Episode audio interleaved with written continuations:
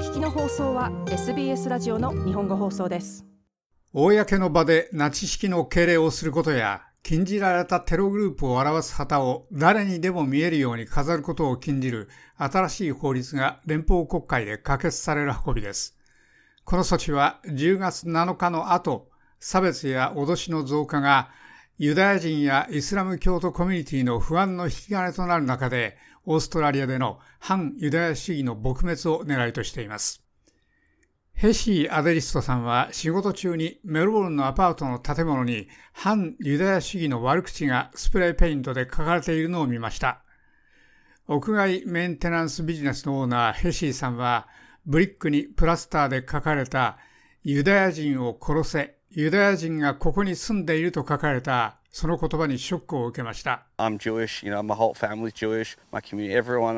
私はユダヤ人です。私の家族全体がユダヤ人です。私のコミュニティ、私の周りはみんなほとんどユダヤ人です。それを見るのは辛いし、そのようなことが起きなければならないのは本当に悲しいです。それはたった今、私たちが直面していることです。このようなことが再び起きないよう願っています。ヘシーさんでした。ヘシー・アデリストさんは問題を自分で解決することにし、その落書きを自分で消しました。彼はまた同じサバーブの別の場所にペンキで書かれた鍵十字も無料で消しました。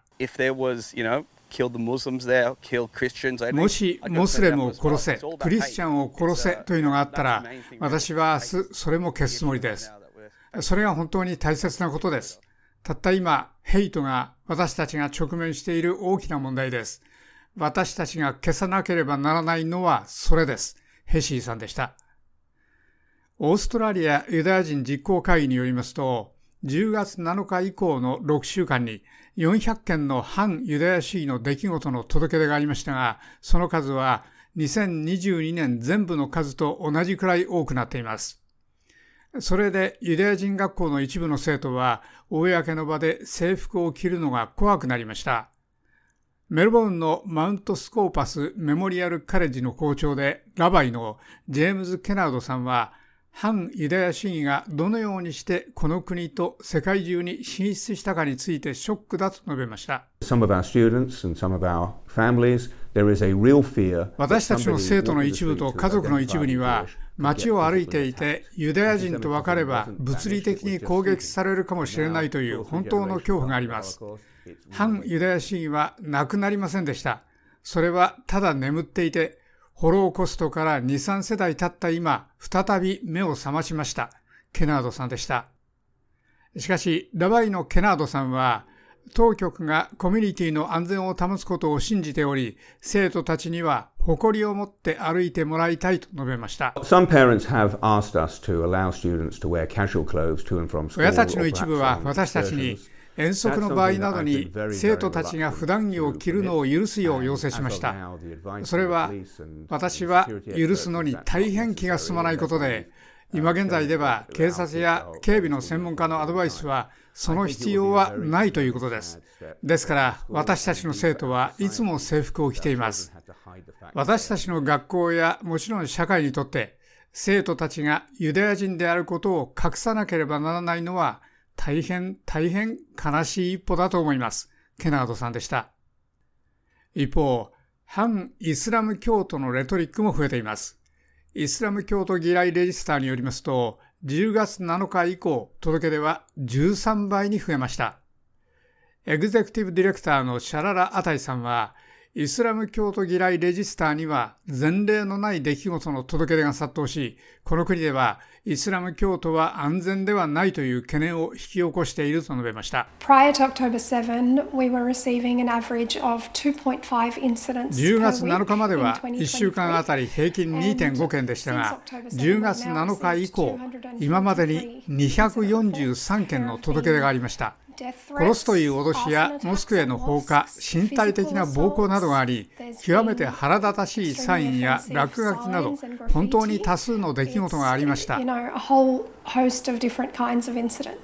アタイさんでした。そして、すべてがそうあからさまではありませんでした。動物好きの一家、セイラさんは先週、2歳の娘をペットエキシビションに連れて行きました。そして猫を撫でる順番が来た時に彼女の言う極めてひどい経験をしました。